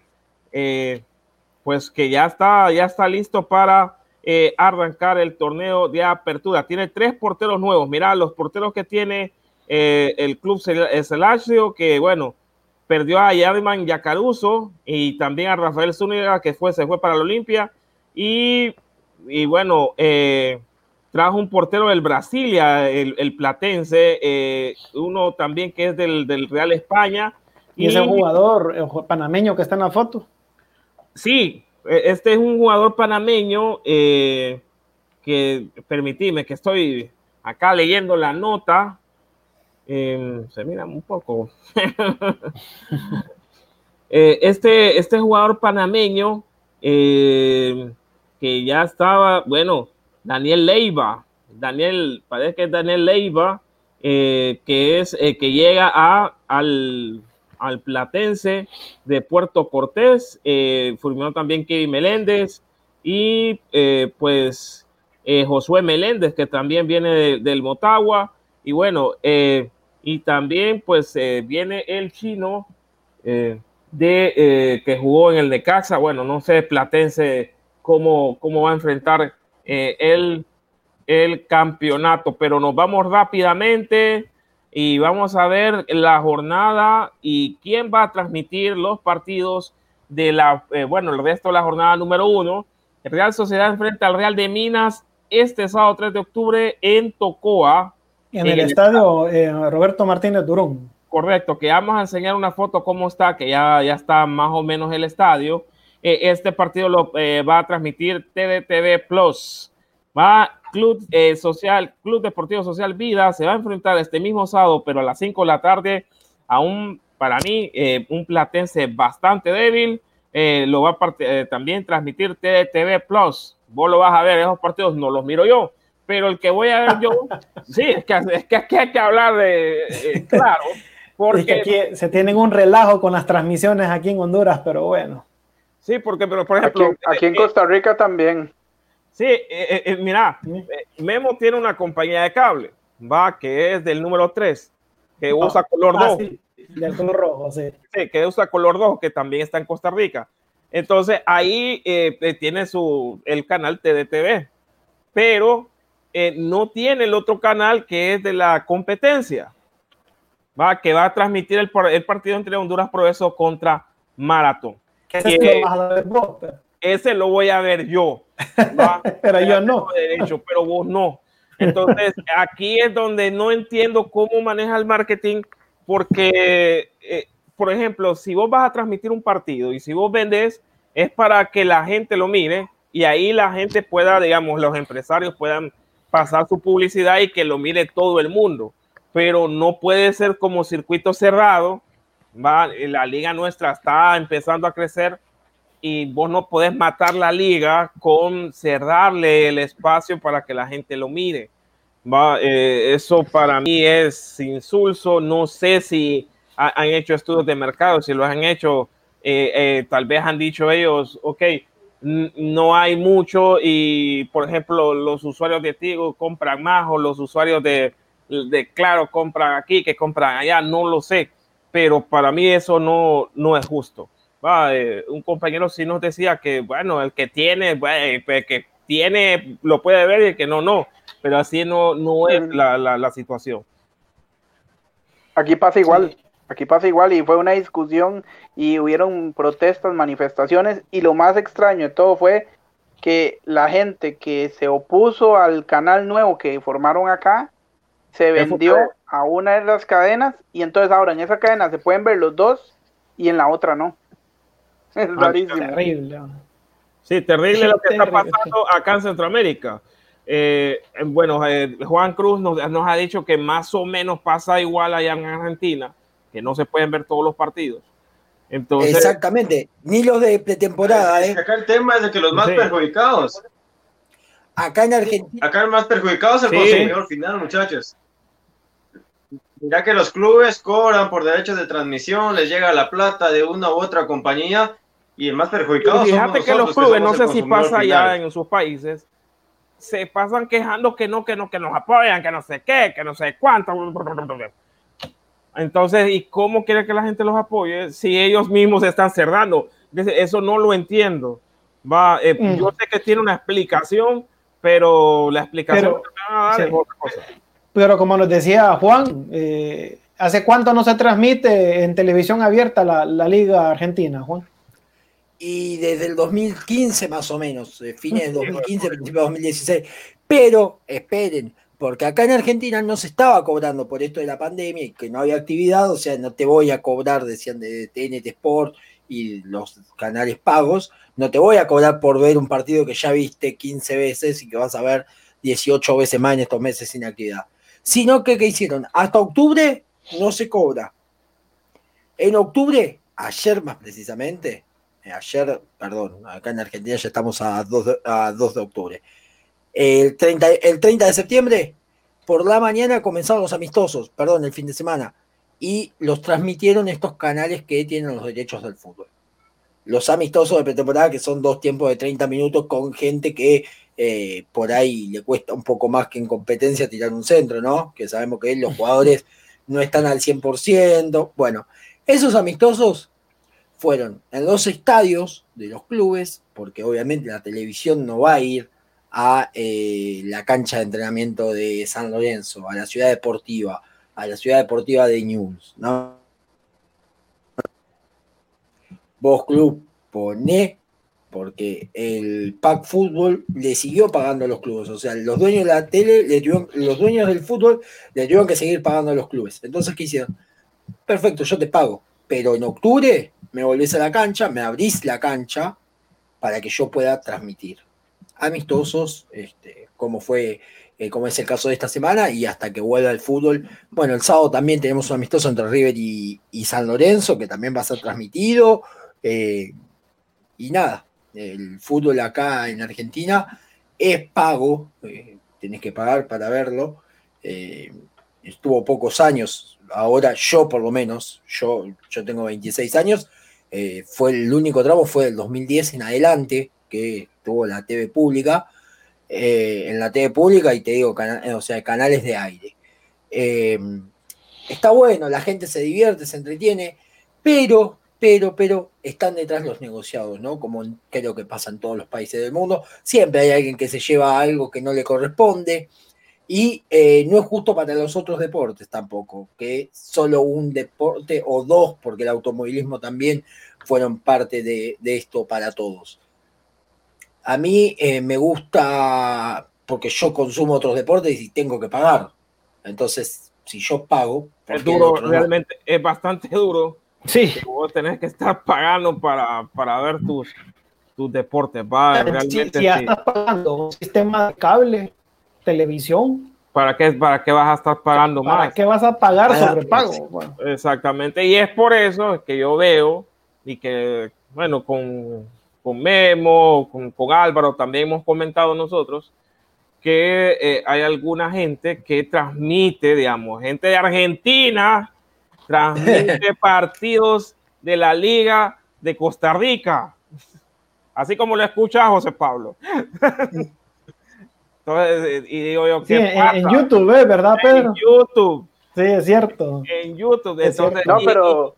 Y, llevan ese, recordemos, recordemos algo. Cuando estuvo la pandemia, la única liga que no paró de, de América fue la de Nicaragua. También y nunca había pasado que, cadenas eh, europeas pagaron derechos de transmisión a, equipos nicaragüenses para ver eh, un clásico, por decirle que hay un equipo que se llama Real, Madrid, contra el... Ajá, no, Madrid, se llama, porque es de la... sí, con Z, sí, porque es del, del, del departamento de Madrid y eh, contra la Juventus. Y hubo, de hecho, hubo un video viral donde el, donde el equipo del, de la Juventus se iba a ir del terreno de juego porque les habían robado un penal. Entonces, muy, muy, muy ornamental, digamos, la liga. Muy folclórica. muy, folclórica, digámoslo así. Pero, pero eh, este, eso pasó, eso pasó y ahora, ahora, como usted dice, Pedro, y yo estoy totalmente de acuerdo con usted, los equipos dicen que quieren más apoyo, pero para el ciudadano de pie, el ciudadano agricultor, el ciudadano que, que no puede pagar un servicio de cable, ¿cómo va a poder eh, sentirse para, al no poder ver a su equipo y tener que escucharlo por radio? Bueno, yo, yo estoy en radio y, uno, es, uno tiene buena audiencia por esto mismo. Esto nos ha ayudado a, la radio a dar un doble, a, dar otro respiro a lo que es el medio de comunicación.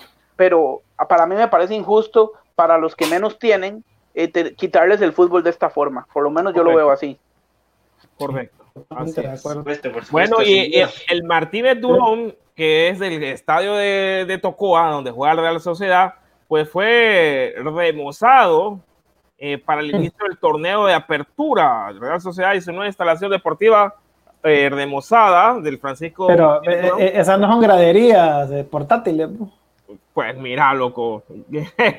Porque habían agarrado la costumbre de ponerla, ¿no? Pues sí, dice que los tocoedios, pues bueno, han reforzado también el equipo, en su mayoría con jugadores de la zona, como Henry Romero, Henry Figueroa, eh, Alex Martínez, Daniel Tobías, entre otros. Mientras, eh, bueno, eh, hay otros jugadores que salieron. Dice y, ya tienen luz, o sea, ya tienen luz artificial para jugar de noche. Eso, eso, es bueno, porque ir a esa cancha en la tarde, a la, hora que ponían los partidos, programaban los partidos. Ni quiera Dios, papá. Caldera del diablo. Ni Terrible. Quiera Dios, ni quiera Dios, ni quiera Dios, pero bueno, ya ha sido remozado este estadio de Tocoa, va, eh, y bueno, vamos a ver qué, qué tal nos sale. Eh, el sábado juegan a las 3 de la tarde, cabe resaltar, a las 3 de la tarde juegan el sábado contra el Real de Minas, si no me equivoco. Eh, y, bueno, vamos a ver qué tal ese partido. Y bueno, la comisión médica. Sí, Real de Minas. Sí, hay una comisión médica, debe resolver pruebas COVID-19 de los árbitros. Imagínate que no tenemos, no sé realmente aquí qué pasa, pero la comisión médica, no hay una comisión médica de árbitros para, para que le hagan pruebas COVID-19. Entonces, eh, eh, bueno, este es el país. ¿Cómo es que está la liga funcionando entonces? No sé, no sé, es decir, está la liga, es que la liga está funcionando, pero hay una comisión de arbitraje, todo lo quieren trabajar igual, eh, quieren trabajar de la misma, de la misma manera y lo veo yo complicado. Ah, veo, veo bastante complicado esto y bueno, vamos a ver qué pasa con los árbitros porque tienen que hacerse pruebas. No puede andar un árbitro ahí un árbitro contagiado. Eh, ¿Qué pasó ahí? Eh, un árbitro contagiado, no sé qué pasó. ¿Qué pasó? Pero bueno. Estamos quedando locos, nosotros aquí estoy viendo. no, no, no, no, no, no, no. Bueno, y el Vida se ha realizado pruebas de COVID-19 eh, porque ha habido rumores de que hay varios jugadores del Vida, hubieron varios jugadores del Vida con el coronavirus, pero ya se realizaron las pruebas y tenemos nosotros que los resultados han sido negativos para eh, los jugadores del Vida. Y esto quiere decir que están listos para enfrentar eh, su partido en la Ceiba el sábado a partir de las 5 de la tarde. Y su presidente Luis Cruz dijo que la meta y ha dicho que la meta, oye bien, es hacer campeón al Vida la meta es hacer campeón al Vida. Eh, ojalá, va, el Vida se rearmó, eh, tiene un buen equipo em, y, tiene buenos, eh, buenos gerentes. Vamos a ver qué, qué pasa con el Vida. Pero sí dice que queremos hacer campeón al Vida, no descansaremos hasta lograrlo. Hemos traído al mejor entrenador del país, Ramón Maradiaga, y la plantilla es un orgullo para nosotros. Los vimos entrenar anoche con gran deseo de triunfar y eso lo motiva a uno para seguir apoyándolos, buscando nuevos patrocinios en beneficio del club, dijo el presidente Luis Cruz. Así ha dicho el presidente Luis Cruz, eh, que, bueno, eh, vamos a ver el vida, qué, qué tal juega y, qué, qué es lo que nos muestra. Bueno, yo creo que con eso llegamos al final, ¿verdad, Pedro? Llegamos al final. Bueno, llegamos al final de esta emisión de Foro Deportivo Centroamérica. Esperamos que queden bien informados. Se viene un fin de semana de mucho fútbol. Eh, ¿Cuándo son las fechas FIFA? Ahorita el fin de semana, ¿verdad, Pedro? Eh, sí, el fin de semana y la otra semana también. Y la otra semana, ¿verdad? Así que vienen partidos a nivel de selecciones. Eh, cuídense mucho, nada de estar saliendo si no tienen nada importante que hacer en la calle. Recuerde que el coronavirus anda todavía por ahí en, toda, América anda. Desde, Canadá. Les, cuento, les cuento rapidito, en Guatemala hoy se levantó el estado de calamidad, no hay más toque de queda, no hay más restricciones y se va a complicar tremendo esto. Es decir, todo el mundo sale, es decir, hoy ya, todo el mundo sale, ya, no hay restricciones de nada. Ya, ya volvieron a la normalidad. Ya, ya, ya todo, se abren bares, se abren discotecas, Ah, no creas, el transporte. No creas, Memo, no creas, no creas que acá eh, tienen ganas de reabrir todo, ya no aguanta. Aquí en Costa Rica lo que hay son protestas. Aquí hay protestas, están bloqueadas todas las calles, quieren sacar al presidente. Somos un país de, de, de, de paz, obviamente, y de democracia, pero sí, el presidente ha hecho un trabajo cuestionable, para no decir malo, y entonces, bueno, ya lo dije, entonces eh, eh, acá hay bastantes protestas y, y no, y, de mi parte, por ser el primer programa, muchas gracias a, Pedro, Guillermo, a Juan, a Juan y a, y a Jorge. Y la verdad es que es un gusto eh, compartir criterios con hermanos centroamericanos y americanos. Y ojalá, tener una pequeña pregunta para Pedro y para Guillermo, que son hondureños. Usted sabe que el clásico centroamericano es Costa Rica, Honduras, o sea, eso, eso yo creo que no se va a quitar fácilmente y con el perdón de Jorge, que obviamente Guatemala es una gran selección, pero el clásico centroamericano es eh, Honduras-Costa Rica. Y les pregunto rápidamente, y obviamente yo sé que ya estamos sobre tiempo, y Honduras le va a pelear a Costa Rica, va a ser un rival, un rival digno y un rival fuerte. Eh, ¿Cómo ven ustedes esa, eh, ese partido Honduras-Costa Rica cuando se dé? ¿Y cómo nos ven en Honduras a, la selección costarricense? Complicado, complicado, eh, José Pablo, porque debido a este parón, nos hace falta ver muchos equipos todavía en la liga, porque solo han jugado cuatro. Y, y en el asunto de, de los extranjeros no los vemos tan mal creo que ahí no andamos mal. Tenemos buenos delanteros, tenemos a, a Bencuché, eh, a Alberellis, eh, tenemos a eh, Jonathan Rubio, que si bien no es un delantero nato, pero sí tiene llegada. Brian Roches, que todos los que acabo de mencionar están en Portugal. Tenemos a Romel Kioto también en, en, la MLS. tenemos a, Rubilio Castillo. Sí, Rubilio Castillo está en Motagua ahorita. Eh, tenemos a, a Choco Lozano, a Cádiz de España, de primera división. en teoría, creo que podemos dar mucha pelea a Costa Rica. En teoría, por nombres, eh, todos los legionarios están jugando, pero no sabemos qué puede pasar. Este, con esto de la pandemia es bien complicado. Eh, ustedes nos llevan un torneo de ventaja a nivel local. tenemos que ver ahorita la verdad no hemos visto gran cosa de la, Liga Nacional. Eh, yo me reservo, la verdad, los comentarios. Costa Rica siempre es un rival a, tenerle mucho respeto por toda la trayectoria, los logros que tienen, los jugadores que tienen, la liga que tienen. Eh, me atrevo a decir que yo lo veo muy parejo por el momento. Lo veo parejo. No veo uno por encima de otro, los veo parejitos. si, me si me da a elegir a mí, yo veo más equipo y más figuras a Honduras. Y siendo costarricense, creo que tienen mejores jugadores en este momento, para mí. Sí, eso es lo que se ve ahorita, pero al momento que nos toque enfrentarnos a una eliminatoria, no sabemos cómo van a estar esos jugadores en sus equipos. Eh, la continuidad lo que a mí me pone en duda. No sé, Pedro. Sí, igual nosotros miramos a Costa Rica con, bastante respeto. Eh, no sé por qué, bueno, agradecemos pues que nos miran así, pero si miramos a Costa Rica con, un respeto.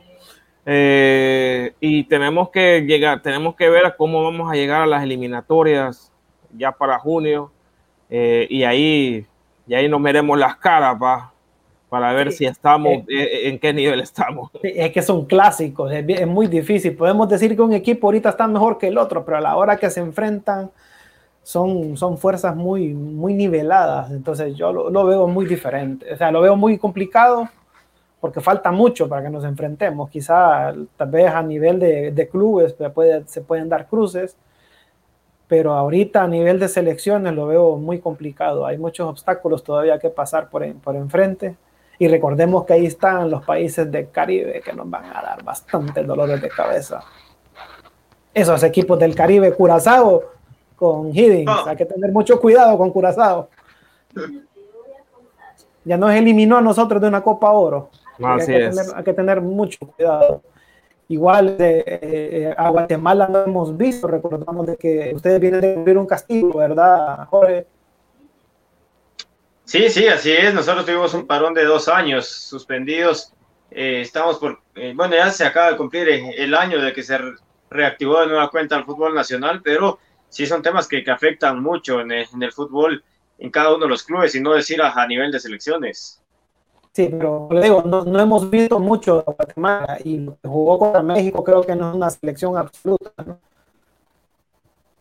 Sí, el tema de que con, con México, pues tres días se, se, trabajó ese partido. Recién comentaban ustedes eh, que Costa Rica, pues no se pudo por el tema salud. Me parece que fue el Ministerio de Salud el que les exigía que al volver eh, tenían que entrar los jugadores a cuarentena la liga no estaba, o los clubes no estaban a favor de eso, entonces se canceló el partido, sobre, sobre última hora se confirma lo, lo de Guatemala, que es México el que le hace la, la, invitación a la Federación Guatemalteca, para nosotros por supuesto es una, es una gran ventaja que México nos haya visto, para nuestros jugadores pues era una ventana al que ellos salieran a disputar ese partido, y si lo vemos de esta, de esta forma, la selección mexicana estaba conformada por todos sus, sus jugadores, valga la redundancia, que juegan la Liga MX.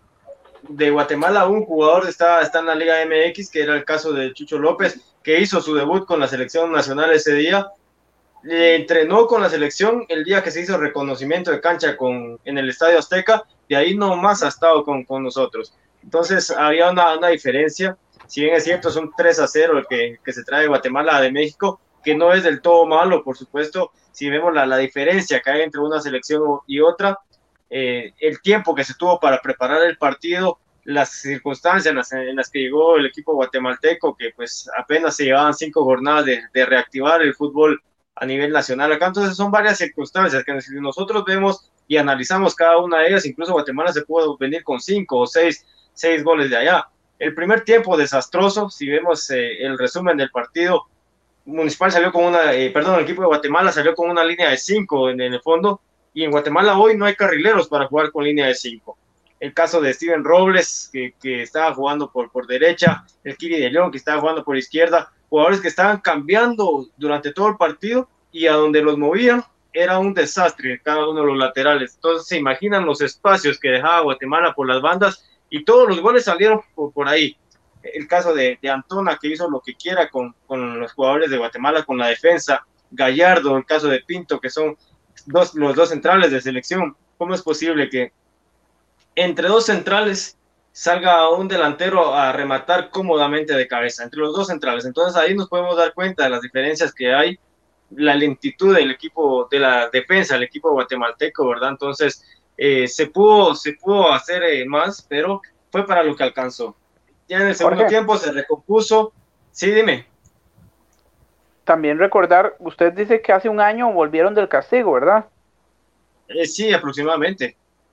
Eh, volvieron contra Costa Rica y nos ganaron. Y nos ganaron muy bien, porque yo vi ese partido y nos ganaron muy bien y jugando a un muy buen nivel. De hecho, a mí me sorprendió mucho esa selección de Guatemala porque jugó muy buen ritmo, a muy buen nivel y Costa Rica ese día se salvó porque ese día Costa Rica pudo haber perdido por uno o por dos.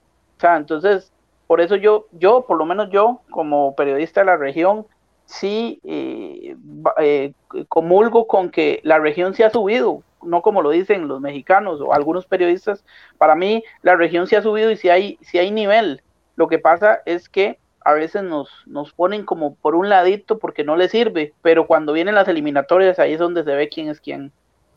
Sí, sí el tema con, con los equipos centroamericanos es más eh, tema psicológico, muchachos. Hemos venido batallando contra eso durante siglos, me atrevo a decir yo, durante gran cantidad de años. Entonces ya cuando, cuando un jugador centroamericano, el, tema de Costa Rica tiene un poquito más de experiencia, ya le pesa menos esto, pero hablemos de El Salvador, hablemos de Nicaragua, del mismo Honduras, muchachos, solo con el, el, simple hecho de, pesar, de pisar la gramía del Estadio Azteca, en ese simple momento de ver la, la inmensa cancha o las instalaciones de ese estadio, hablemos lo que es, al centroamericano le empiezan a temblar los pies en ese momento.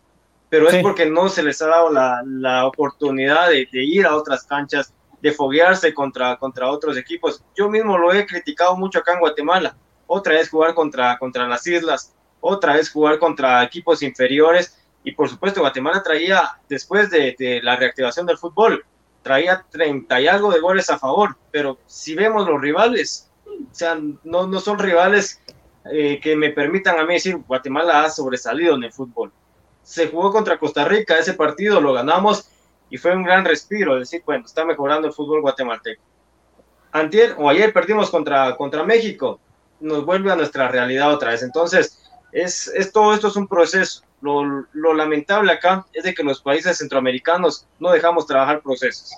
Ayer se perdió contra México, la misma prensa guatemalteca tratando eh, a los jugadores de la forma más baja, la afición, no, no decirlo, se ha perdido mucha identidad en, en el ámbito internacional, que preferimos ver partidos clásicos eh, europeos, preferimos ver eh, el fútbol de otros lugares, la Bundesliga, la Liga Española, antes de, ver nuestro fútbol. En Guatemala, el caso de las radios, está jugando, por ejemplo, el clásico guatemalteco, rojos y cremas, y está jugando el Real y el Barça. La televisión prefiere pasar el partido del Real y el Barça, la radio prefiere transmitir el partido del Real y el Barça y no darle cobertura a nuestro fútbol nacional. Entonces son cosas que a la larga eh, se reflejan en los resultados de cada una de las federaciones, muchachos.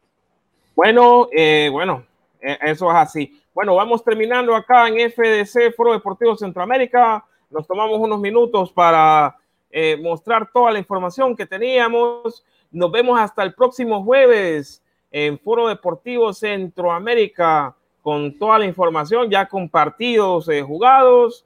Eh, y bueno, vamos a hablar de, de muchas cosas más. Eh, bueno, mañana tenemos Foro Deportivo Honduras a partir de las 8 de la noche. Eh, síguenos en FDH Foro Deportivo Honduras.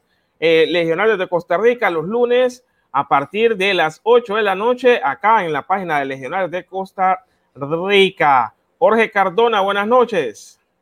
Buenas noches, amigos. Nos estaremos viendo el próximo jueves. Eh, hay partido de selección nacional el 6 de octubre contra Nicaragua. Lamentablemente se jugará con público, lo digo lamentablemente por el tema COVID, pero lo estaremos analizando ya en, en una aproximación. Un gusto el poderlo saludar. Nos estaremos viendo el día jueves. Que la pasen muy bien. Buenas noches, Juan Cruz Oqueira, hasta Argentina.